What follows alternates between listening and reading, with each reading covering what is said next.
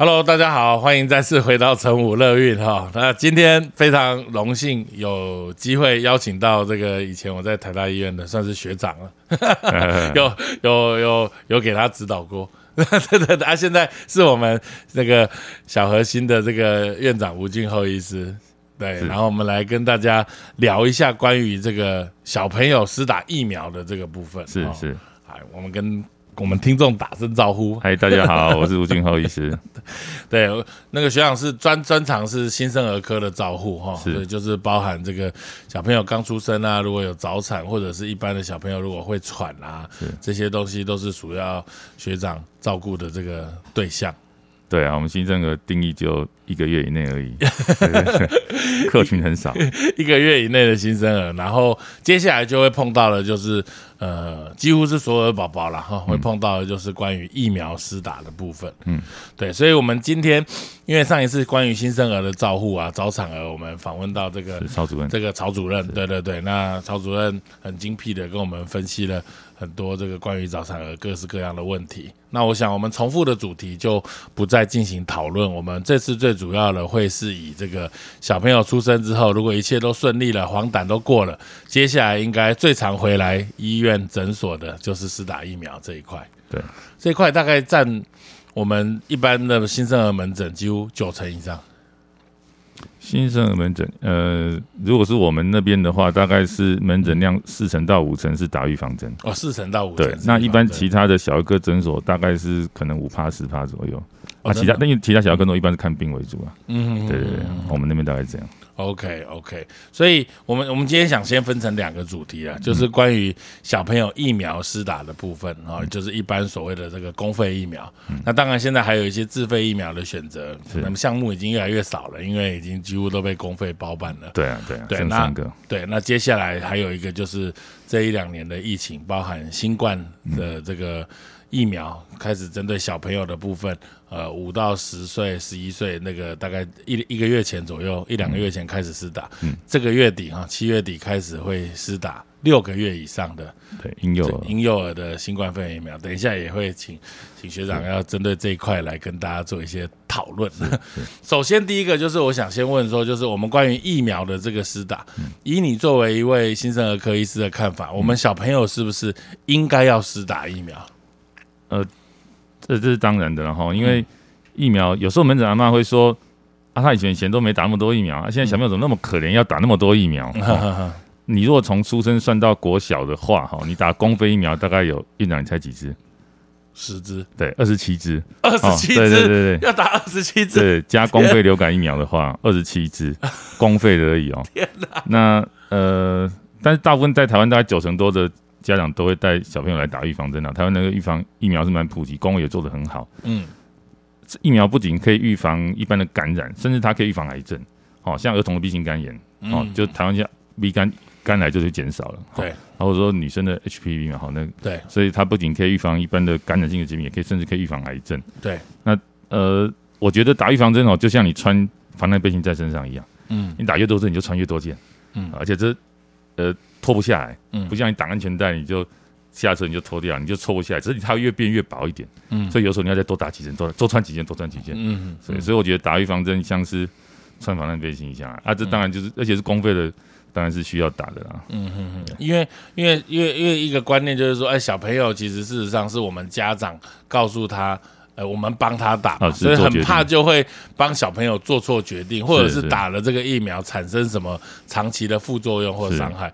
所以事实上，以你的角度，这么多刚刚讲了二十七支疫苗里面，是都很安全吗？还是？对啊，因为大部分的疫苗都已经研发非常非常久了嘛，有的甚至都二三十年以上了嘛。但是当然有时候打很久之后会有新的技术出来，所以会有新的疫苗。好，就像日本老人他本来要打四支，啊，新的就是打两支就可以了，而且效果可以维持更久，所以会。随着随着年代越来越演进，越来越演进，嗯，所以疫苗通常是越来越好，越来越好，没有越来越不好。的，嗯，所以副作用通常也越来越低，它效果通常维持也越来越久，嗯，对，而且能够公费，表示政府觉得打这个疫苗花这个钱是值得的，嗯，那比你这些生着病之后再用其他的医疗资源来来救你的话，会更划算，所以如果政府愿意花公共预算，通常都是比较好的啦，嗯哼，对，那为什么大部分的疫苗都是用针剂？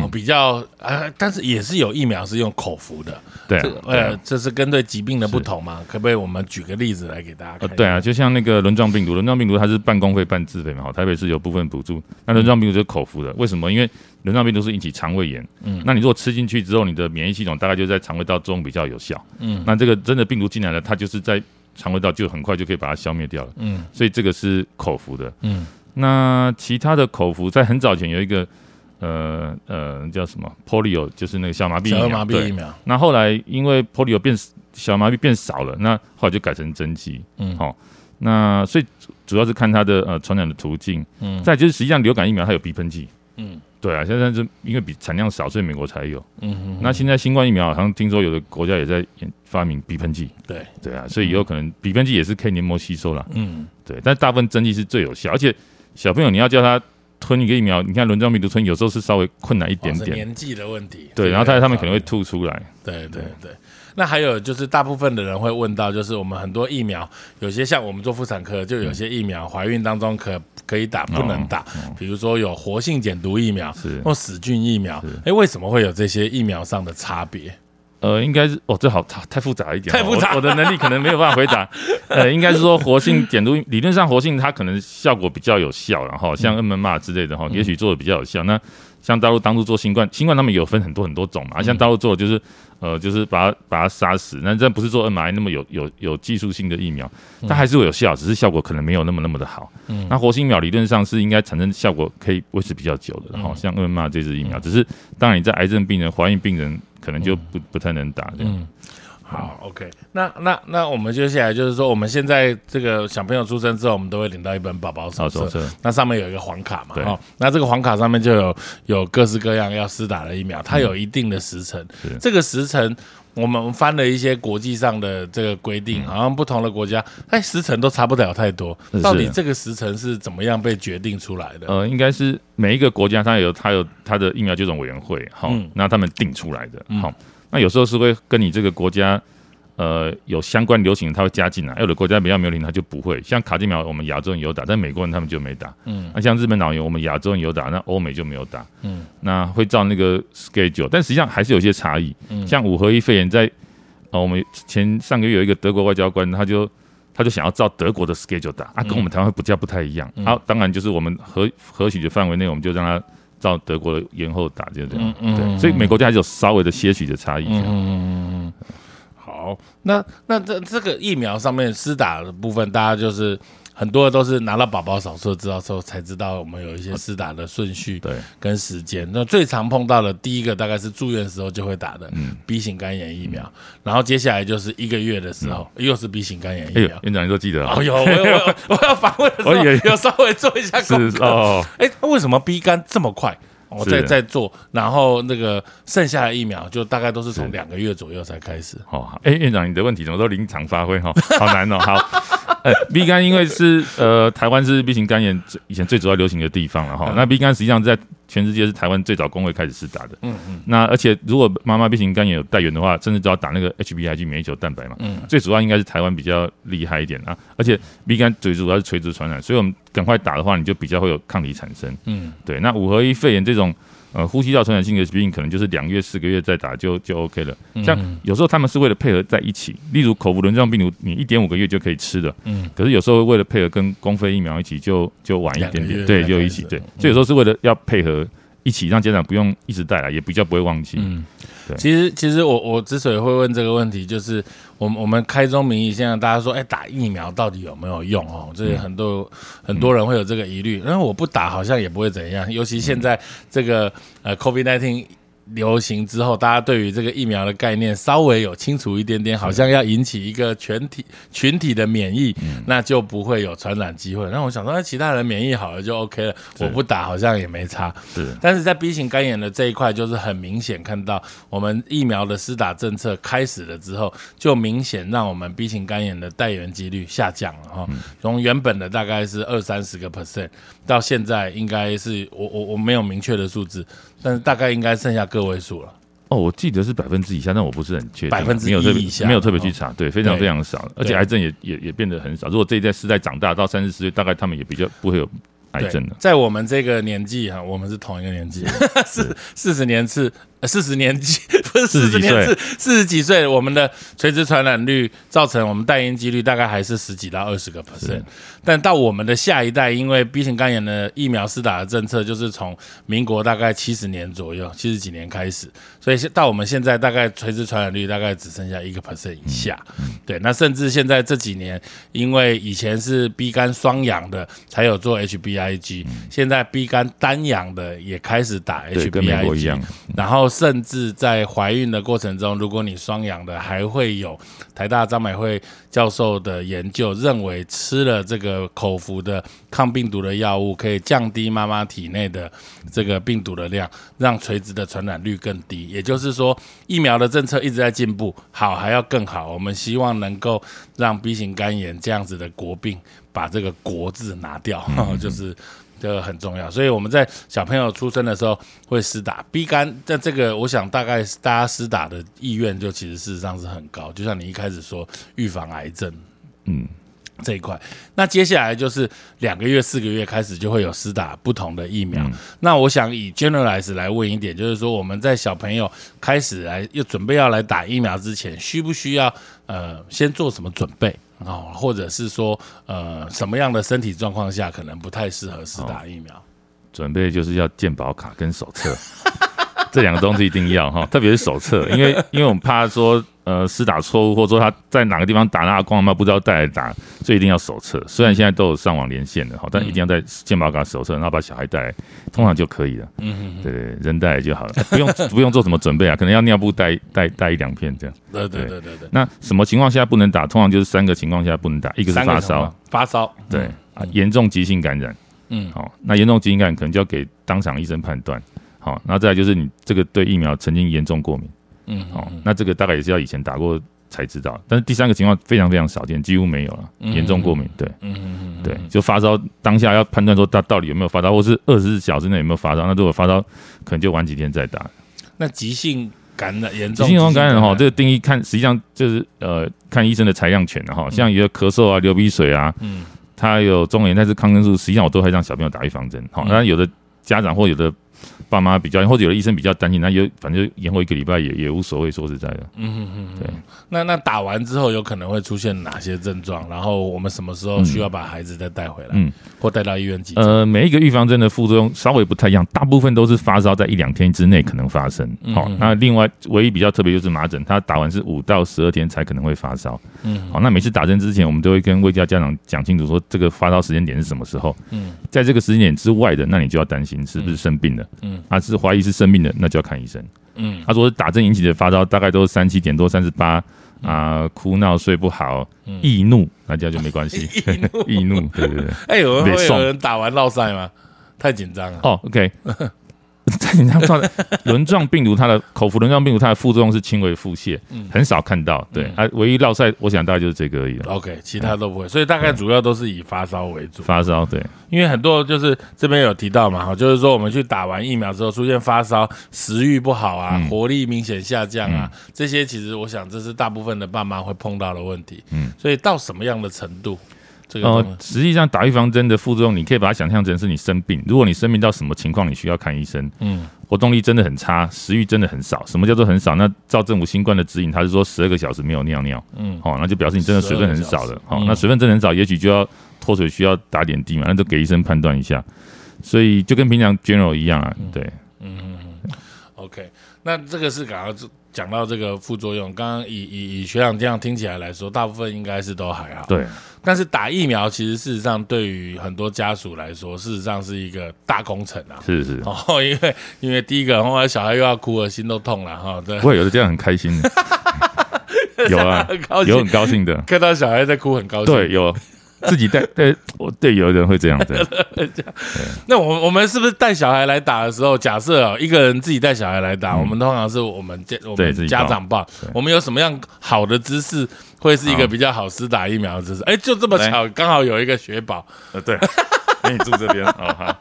姿势通常就是要固定他的手脚头，好，那脚的话夹住，让他不要让他不要不要脚，你的脚夹他的脚，嗯，然后手的话通常就是外露这只手要这样固定住。哎，我们有一定要打在左手或右手吗？呃，有时候打两针啊。OK，应该说小 baby 的话，两岁内通常我们是打大腿的哦，，打大腿，，打大腿。那两岁以上就打手。嗯嗯，对。那如果我们因为大部分都是比较会动，刚出生小 baby 嘛，小 baby 的话就是露一只大，他腿太短了，不好意思，大概就这样子啊。哎呀哎呀，露在上面，就夹一只露一只，对对对，把脚固定住，对，然后就打大腿。嗯有爸爸说打屁股吗？打屁股吗？现在都是打大腿。都打大腿，对对对对，啊除了 BCG，除了卡介苗是打左上臂以外，两岁内都是打大腿啊。OK，所以所有的疫苗都是打大腿。那如果两剂的，就是一只大，一只左腿，一只右腿，对对啊，打三针的打三针，就就三只没有，就是一边两只一边一支这样，所以都打在脚上啊。因为肌肉嘛，大部分都肌肉注射。哎，为什么不能打屁股？哦，因为怕伤到神经啊。哦，对，OK，所以所以不知道哪一条神经忘记了。所以都是以以打大腿为主。对啊，大腿 OK，啊，手臂比较粗壮就都可以打手了。所以两岁以上的打手。对，通常是这样啊，除非两岁还是很瘦小，那当然还是打肌肉，就大腿肌肉。OK OK，好。哎，刚刚讲到卡介苗哈，就是我我刚刚疫疫苗时辰问问这个问问到忘记了。嗯我们以前卡介苗都比较早打，对啊，出生就打。对。那为什么后来会变成五个？现在是五个月才打？嗯嗯呃，因为我们政府想要学日本政府，日本政府他们是五个月以后打，嗯好、虽然他们打的东西方法也不太一样，他们是九指钉耙，你会看到它是小一些小点，然后台湾是一颗，嗯。哦，那呃打卡介苗它的风险是打完之后有极少数的人会有骨髓炎，就它的活菌会跑到你的骨髓里面去，好、嗯。应该是百万分之四十几了哈。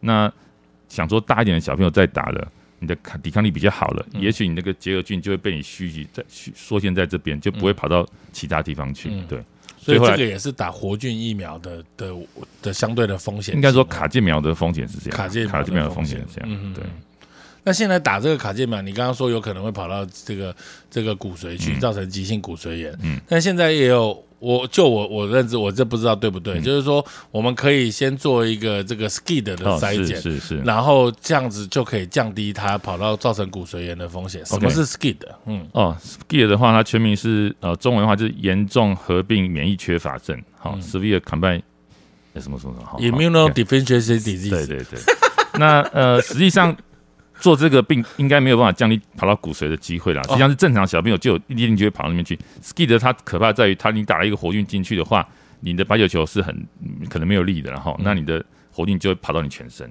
嗯哦，那个风险很大，甚至可能会死亡。，OK，但是实际上，ski 的小朋友如果真的是严重的话，实际上你外面一般的普通的病毒细菌，你可能就会就已经就对对就危险了。对，OK，哦，所以其实 SKID 跟卡介苗本身没有直接的关系。呃，还是有一点关系，就是说你如果做这个，你打是正常，你打卡介苗大概比较保险一点，但是应该跟跑到骨髓炎，就是你你 ski 你没有 ski 的人，正常的小朋友你还是有一点风险跑到骨髓炎的。嗯，对，对，啊，ski 炎就可能就很严重。也就是说，ski 的基本上是它就是一种免疫缺乏症，所以它什么感染都有可能造成很严重的后果。连一般的疫苗它可能都会。哎，那这样子，那那 SKID 的发生率的几率大概有多少？哦，好，嗯来考我。呃 我不知道，美国好像是说二十六万分之一啦，那很很低啊，很低啊，对对啊。但是 skid 它实际上是个，应该算是个 spectrum，因为你很多白血球的这个异常、那个异常、那个它可能它都把它算在里面，嗯。所以有些 skid 的筛检说有异常，但结果发现它不是到真的是 severe 那一种，它嗯因为它是验呃那个血片里面的白血球的某个单位数值，所以你只要白血球比较少的疾病都可能会 positive。嗯嗯嗯嗯，OK，好，所以这样子了解，因为这很多人因为大像包含我自己啊，有时候我们在那个产怀孕的时候的喂教，或者是出院呃住院的时候喂教，我们有护理师在跟大家讲这个疾病的时候，哦这些疾病大家听起来都很陌生，对啊，很陌生看。起来又很恐怖。哦，对啊，哦，那就会觉得对，然后就会觉得哇，这个好像一定要先做这个才能打这个。那你要说这个是可以选要做或不做，嗯那好像不做我小孩就一定会中，那这个就就有时候会会有这种恐慌的感觉。嗯但你你这样听起来一讲完之后，他大概就是呃二十万分之一左右的机会，嗯所以其实事实上是很低。以我们现在台湾新生儿一年只有十几万，一年可能一例都不到。嗯，没错。对，好了解。好，那再来就是那关于疫苗的这个部分，还有刚刚有提到我们有呃一些自费的疫苗，哦是对。那我们关于现在你刚刚说只剩下三种，我们嗯自费的疫苗剩哪一些？那您的建议 OK，呃，口服轮状算半公费半自费嘛，因为台北市有有部分补助，嗯，那纯粹自费的大概就剩下六个月的肺炎链球菌第三季，好，因为前两季政府有付钱，嗯，然后还有四到六岁的水痘第二季，嗯，好，因为一岁有打一针公费的，跟有一个今年才出来的脑膜炎球菌疫苗，嗯，啊，这个是今年才进台湾的，嗯，所以针剂的话剩这三个，啊，口服轮状算半公费半自费，嗯，对，嗯。那你的建议？哦哦，我就怕你问这个，我 的建议哈，对啊，比比如说刚刚像我们这样，听说除了脑膜炎之外，剩下都是类似追加剂的概念。呃，轮状，呃，对对，那那那那个对，水痘算是追加剂嘛，哈，那肺炎也算补充的了哈。对，就是脑膜炎球菌在呃台湾就是目前是纯自费的，嗯对，嗯嗯。那肺炎 PCV 第三季我当然是建议打了哈，那像美国他们四剂全部都是公费的嘛，好像每个国家不一样，对啊对啊，那。据我最后所知，中国大陆肺炎链球菌应该都是自费的试剂，所以每个国家的政策不一样哈，跟你的预算也许有关系。对，那轮状病毒当然也是建议，因为很多国家轮状是是公费的，甚至有些非洲国家他们小朋友也是吃免费的，嗯，因为有有基金的赞助。嗯，对，嗯，然后呃，水痘四到六岁的话，现在打的也越来越多了啦。嗯，对，因为你得到的话，你大概就不能上学一个礼拜，那家长就就就有点麻烦。对，虽然它水痘本身不是很可怕，嗯，对，那脑膜炎球菌又另外一个复杂的东西了。哎，那你刚刚讲那个那个 PCV，我们第三季是自费，我们怎么不打四季？人家打四季，我们只打三季，因为它一针三千多块嘛。嗯，而且之前那个新冠流行的时候，很多长辈跑来打嘛，因为听说可以减少嘛，对，就缺货嘛。啊，现在又涨，正厂商又呃费用又抬高了嘛，哈，不能涨价是三千二，是不是？还是呃，好像更多一点，对，更多一点，对对对对，那。你说为什么政府？因为一针三千块，那你如果乘以台，你用十几万来生的话，这样好几亿啊！对，我知道，我是说政府补助两季嘛。对，哎，应该说两个月、四个月跟一岁政府补助。哦，所以三六个月中间那一个，他政府没补助。OK，所以他补助三季。对，然后第四第四季等于我们要说中间的那一个。对对对对对。OK，那那这样子听起来感觉应该是大家都会打了。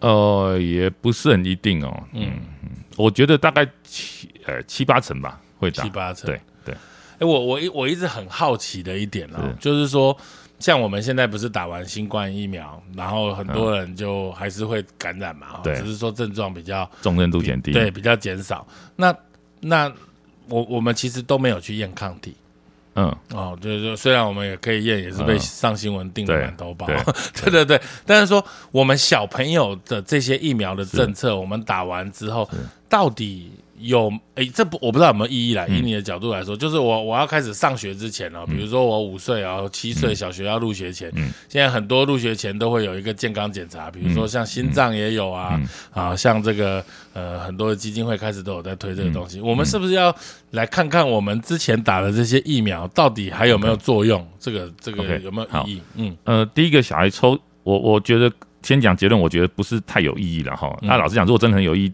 早早就这样做了哈，嗯，主要在于第一个小孩抽血很很很很很麻烦哈，然后在呃现在实际上呃国小前就五岁到五岁以上到入小学前，他们会再补打两针，好四合一里面就有四个东西的，然后再补一针那个 M 呃呃 M M R，好，所以呃就会再补再补了，嗯，对。那你除非要验 B 肝，有啊，就是 high risk 可能会验 B 肝，嗯，high risk 妈妈我们在一岁就会抽血验抗体了，所以呃，真的比较有意义的会这样做，嗯，对，那其他就直接打了，嗯，对，啊，水痘你说要不要抽抗体再来打？因为你抽血也是一针，那打也是一针，就就直接打了，还比较可能还比较便宜。那就是四到六岁的那一季嘛，对对对对，就是直接在追，就直接打了，就跟就跟 B 肝说大大人没抗体，要不要有没有抗体，就就打了就算了，嗯嗯嗯嗯。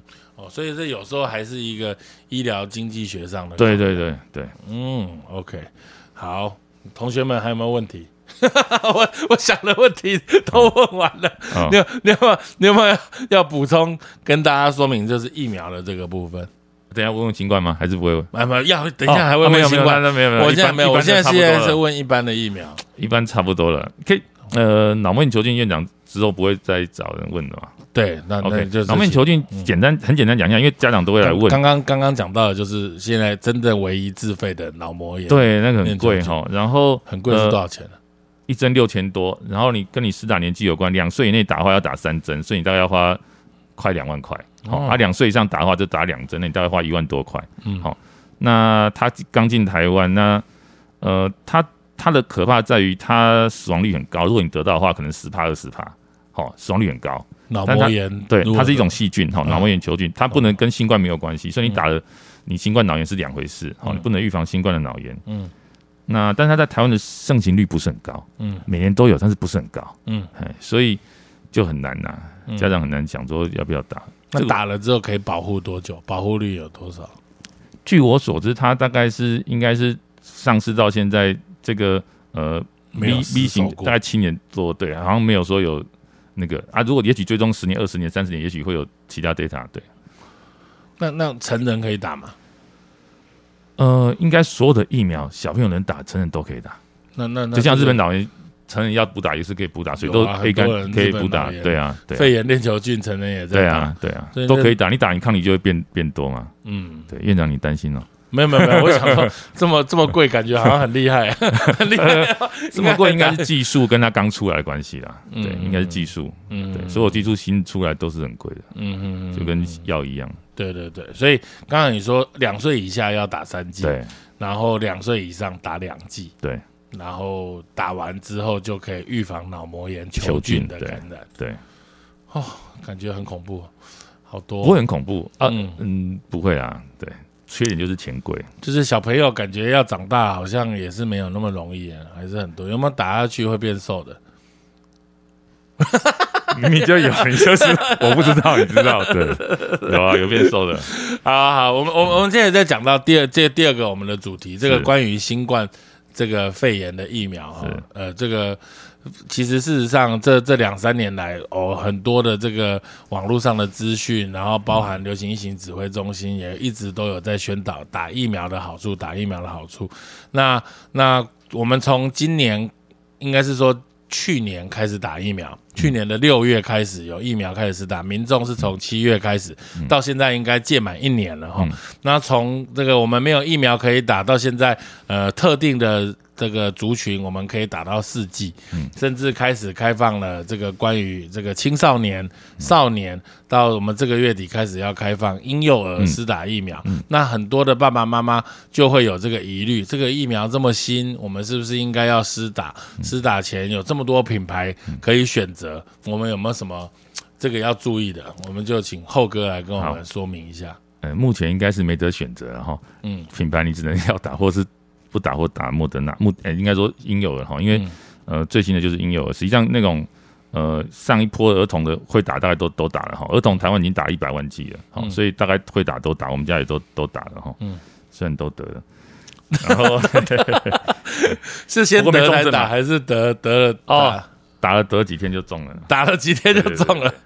然后哎，院长给，呃不好意思，这边这边这边这里，哦好好好对对对，那那那呃，这我做一个简单的表了哈，就是莫德纳跟 B N T 哈，因为现在儿童跟那个婴幼儿大概也只能打 RNA 疫苗，嗯，哈，因为 Novavax 那个还不行啊，哈，嗯。他们没有 data，mRNA 的疫苗，对嗯。mRNA 的疫苗，然后呃莫德纳的话是一百一百五十，然后三十三十三，所以 B N T 的 dose 比较少，都是微克了哈，嗯。然后直接看那个儿童，儿童的话，呃，小莫德纳是打五十五十，所以 B N T 打四十，所以一开始在台湾的时候，有些人莫德纳先来，就是他们想，就后来就不打抽单，然后去打 B N T 嘛，嗯。好，因为想说 B N T 比较少，会不会副作用比较少啊，心肌炎几率比较少啊，好。嗯然后最近要开始打的是婴幼儿，那婴幼儿的话，你看莫德纳是二十五二十五，嗯。好，然后 B N T 是三三三，好，那 B N T 要打三次，因为他打两次的效力比较差，嗯。哦，所以后来他们就打三次。啊，打三次，他们做几千人的研究是说保护力还蛮高的，嗯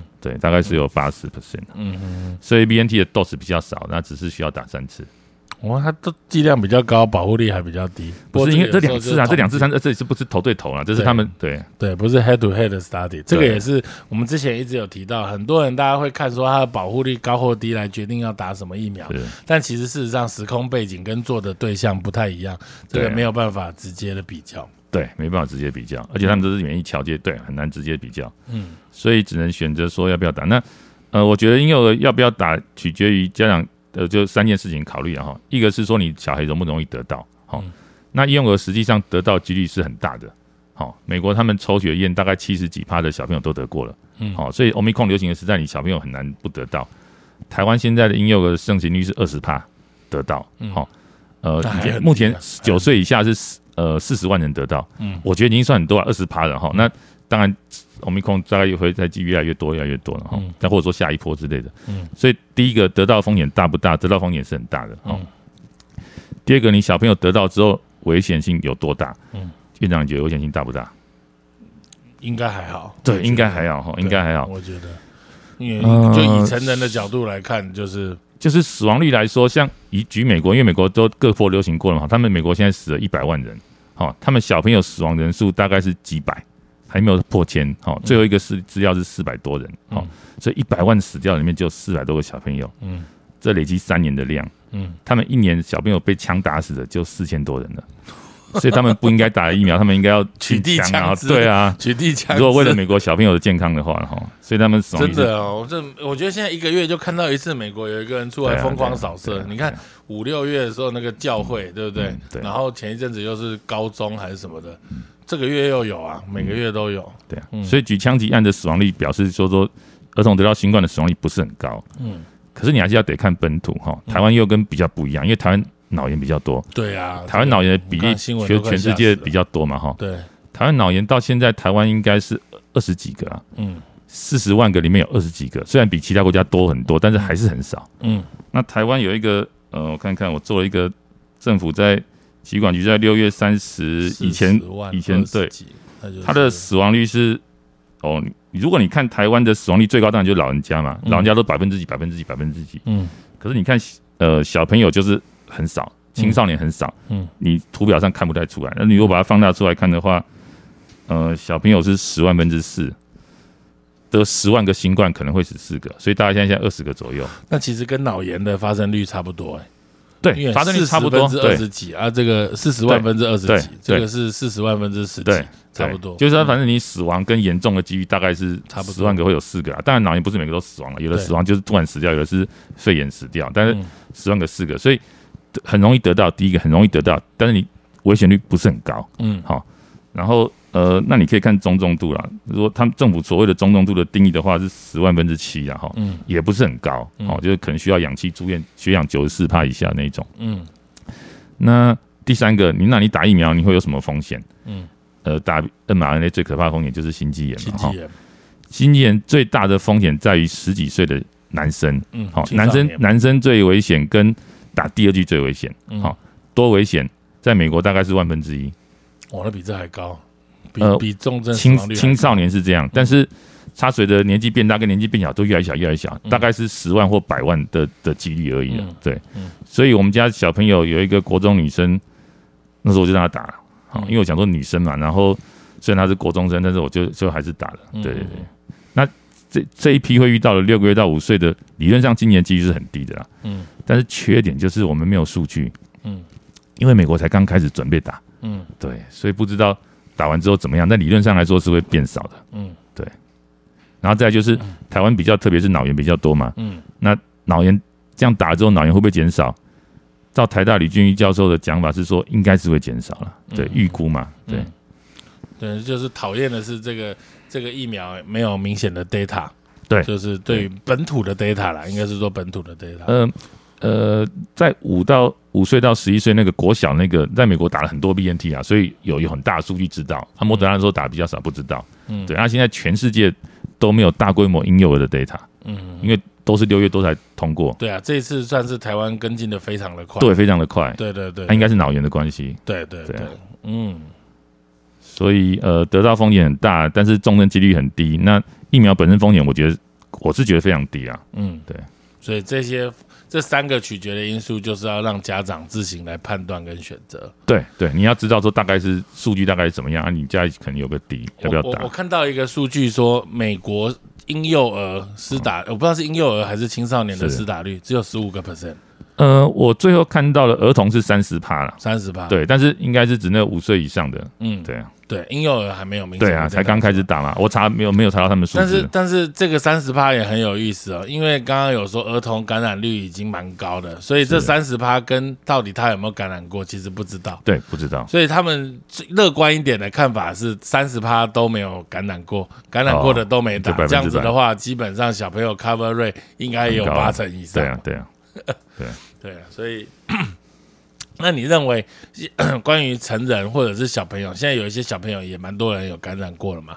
他们如果有感染过的话，需不需要再施打，或者是施打的时间点应该落在什么时候？呃，目前政府的规定是三个月后，对对，成人跟幼儿都一样。一。样啊，对啊，对啊，嗯。那应该是要打了，因为你得到得到自我得到之后，抗体消退速度是比较快的，哦，嗯。那打疫苗抗体消退的速度是比较慢的，所以 而且之后又有 BA 四、BA 五打的话，应该会比较。虽然我们现在打的最大缺点它是原始株，嗯，然后听说年底可能会有次世代疫苗，新的次世代疫苗，嗯对啊。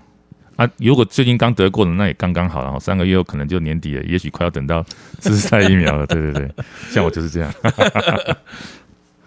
好啊，很好，很有趣。所以好，哎、好像这个疾病被你讲起来之后，感觉好像就特别的轻松，没有觉得很得过的人就觉得没什么了。我咳嗽哎、我昨天才验，哦，对对对对对，好，所以那这个这个新冠肺炎，如果真的得到了，嗯，我们在照顾上面，哦，我想这个又好像是哦整件问题。是照顾孩子上面有没有什么需要特别的？OK，如果我还在喂母奶，我这个母奶，如小孩得，我可不可以喂他？我得可不可以喂小孩？哦，OK，嗯母奶的问题是一定是可以的嘛，哈，不管你是打过疫苗，这最早是打过疫苗，可不可以喂啊？一定是可以喂的嘛，哈，嗯而且母奶里面有一些 IgA 的抗体啊，也验得出来，但是可能保护力是有限的，因为就消化掉了。嗯，那妈妈得到到 WHO 的建议是可以喂的，嗯哦，你就喂喂喂，然后在婴儿室把呃在那个房间里面把它放隔一点五公尺，好，就距离啊，哈。那可是，在台湾的现行各大医院 一点五公尺怎么喂？不是啊，喂完以后啦，喂完以后。你也是喉动那个哦。喂的时候就已经这么近了、那喂完还要摆那么远。那、？你喂的时间大概二三十分钟啊，大部分呢、哦。对对对对。对，就减少那个距离了哈。这 WHO 的指引呢，在台湾呃，我听那个各大医学中心的心内科主任在报的时候，他们是得到的妈妈就补。就没有喂了、啊，对就没有喂。对啊，事实上是这人力样子、啊。人力对，但是我嗯。在美国那些认识认识他们说他们 care 他们还是有，而且他们 care 也没就说 A B C care 完，然后再去 D 的那个有确诊的房间去 care，嗯。他们没有那么的严格啦。对，对啊，我想台湾之后大概也也会这个样子啊，嗯。因为大家越来越觉得没那么严重了，嗯。所以理论上是可以喂的，嗯。哎，但是要看那个医院的呃政策或是他们的困难度，对，可能要配合医院。嗯，对，嗯嗯。哎，刚刚还有一个什么问题？呃，注意吗？注意他的对对对，小朋友如果得到了 OK，话这，就那那个大小孩啊，就不是新生儿那种，是大小孩，或者是新生儿。新生儿现在还会收在医院呢，哈，嗯，也许以后就不会收在医院了，因为通常是没有什么症状的啦，就只现在只要新生儿感染就会收在医院。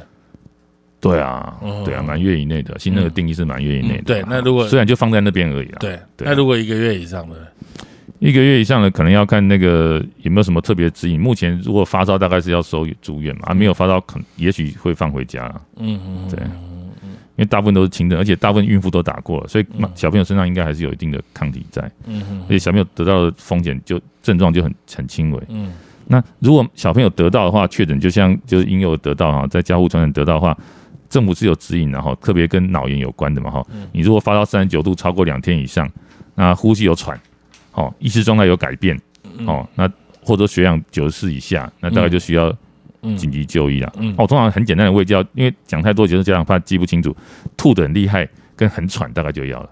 嗯，哎，对吐的很厉害，很喘就要过来。对啊，就是呼吸费力啊，嗯对，就要去医院。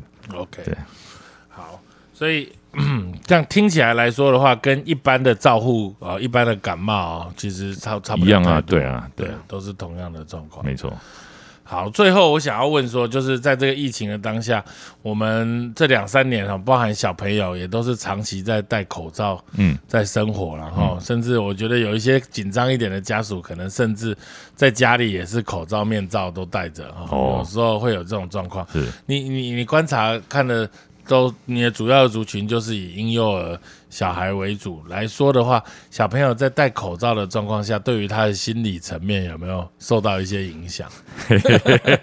心理层面哦，对啊，好复杂哦。我觉得现在很恐怖哎、有时候小朋友出门的时候就是是。口罩，然后就我我我手我捂着，然后这样子啊冲走、对啊对啊。偶尔做梦会梦到没戴口罩，然后再把它戴起来，这样对。大人我觉得心理层面应该是大人呐，我觉得小朋友我不知道，我觉得是没有什么差别的啊，应该是大人呐。大人小朋友如果出来大家都戴口罩，他也也觉得这世界就大概是这样的，也还对啊，好可怜哦，这世界不会怎么会可怜啊。我戴眼镜，我穿衣服啊，以前古时候也没，诶，对啊，也没戴眼镜啊，穿衣服可能有穿，对对对，我觉得是还好啦。你觉得对？主要是网络上之前有一个理由，呃，像国外他们有一个呃社交软体说，哎，戴口罩啊会减少那个让小朋友讲话比较慢嗯哦，所以哦看就说学的是速度比较慢。，对网那个应该算是网络留言呐、那就那那家长就说，那我是就不要给小朋友戴口罩了嗯。哈、那照政府的指引是两岁以下戴口罩效果可能有限然后那可以不用戴，但是实际上很多小朋友戴得住的。嗯。他们来看门诊的时候，小朋友都戴那个很小的口罩，很可爱的口罩。嗯，那有人戴到底有，没有用处啊？如果他不去舔很湿的话就有用啊。？OK，对啊，那他如果舔很湿可能就不行的。嗯。啊，有的妈妈会把里面塞个奶嘴。啊，然后再戴口罩，那通常他就不会去抓那个口罩，对。那通常也不会去舔那个口罩了，嗯。所以通常就可以至少来看诊那一两个小时，他就可以戴得住。嗯。那，有的会加戴面罩了，对，对，或者一种帽子有面罩那一种，嗯，对。那呃，研究显示戴口罩不会让你讲话比较慢，哦，这个真的有研究了。嗯你讲话，比较慢就是讲话比较慢，你就要寻求语言治疗师或者儿童复健科的帮助，嗯。然后你不能归咎于戴口罩，嗯。对，因为盲人的语言发展跟一般人是一样的，嗯。所以你看不见实际上是没有差的。OK 在回教国家都戴那个，面纱，对嗯，嗯，他们小朋友讲话也没有比人家慢，哦，你讲这个就非常有说服力。是啊，对对对然后人家有去做研究啦，就戴那个透明口罩，嗯，嘿，跟一般口罩，然后去教小朋友戴透明口罩学的比较慢。哈，为什么？不知道，不知道，他们是说可能透明口罩反光、折光跟我们想象中的嘴型可能不太一样，我也不知道。反正就是简单讲，戴口罩戴一般口没关系的。戴透明口罩还比戴一般口罩学的更慢。呃，那个是这样说的啦，但是可能不能 general 说，而且你也买不到透明口罩了哈。一般啦，一般我们是买不到的。对，也就是说戴口罩大概跟你语言发展是没有关系。那你真的觉得小朋友讲话比较慢，当然你可以在家里多跟他讲话，在家里不用戴口罩嘛。那、那如果真的讲话比较慢，就找语言治疗师的帮忙，所以比较重要。嗯嗯嗯最后我想问一下，就是说在现现在，其实因为网络很发达嘛，现在可能除了少数国家，包含台湾，还有在做这个戴口罩这样子的哦，的的的的动作。是。所以呃，是不是你你觉得就是小朋友，你刚才也说两岁以下戴口罩意义不太大，那那我们是不是如果能够有有有感染过的，是不是可以更更放心一点，无照生活？呃，这个可能要遵从政府的指示，对，要挖洞给而且你跳，而且对啊，而且我我们已经在有点习惯了，嗯，然后实际上我们在疫情之前，小儿科医师看门诊，耳鼻喉科医看门都会戴口罩了，是，所以有点有点习惯了。那对，呃，可能别人拿下一半以上的人，我大概才会才会拿掉。虽然我虽然我也得过，但是嗯也有点习惯了。嗯，对嗯对嗯无照生活可能要要看最后政府工会怎么指引了。嗯，感觉好像还遥遥无期了，感觉，呃，至少现在生活已经算很开放了啦。嗯对，你可以到处去哪里去哪里。对，嗯我觉得是还好。嗯嗯嗯，对。好，最后我想请君厚医师跟大家这个勉励一些话语哦，就是关于打疫苗的这一块，就是很多家长其实事实上会很担心这一块，因为嗯，我们在门诊产，你一定被问的更多，因为我们在产检上过程中，就是第一个孕妇她就有很多的考量，是。再来就是太太多人会给她意见，比如说她是不孕症的。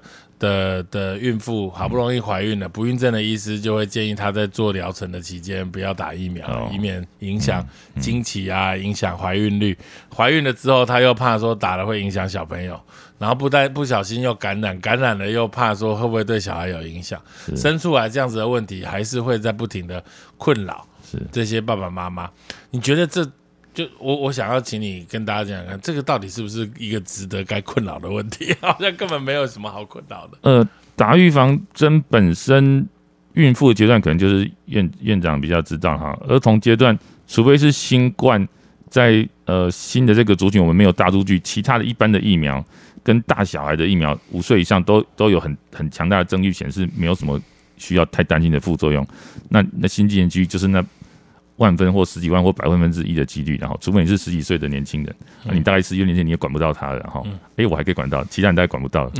对，那新冠的话，呃，或者是大部分实际上家长哈，我们能问起来，我不敢说我的建议或者怎么样，我观我看起来，我有时候时间比较多，我就会问家长说，那你想不要给小朋友打预防针？哦，一岁左右的或一岁以下的，家长的态度会打的大概有，但是并没有特别多。展毅也说我要打了，大部分都会说我要观望，一下，嗯。对，等别人打了一两个礼拜之后，没有什么大新闻的，大概就去打了。嗯，对，我想大部分家长应该是这样的态度啊。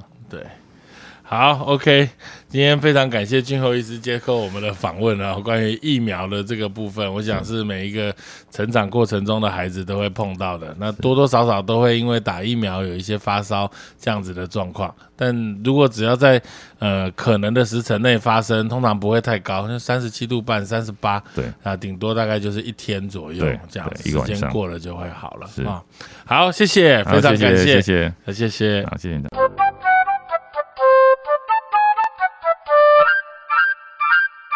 你。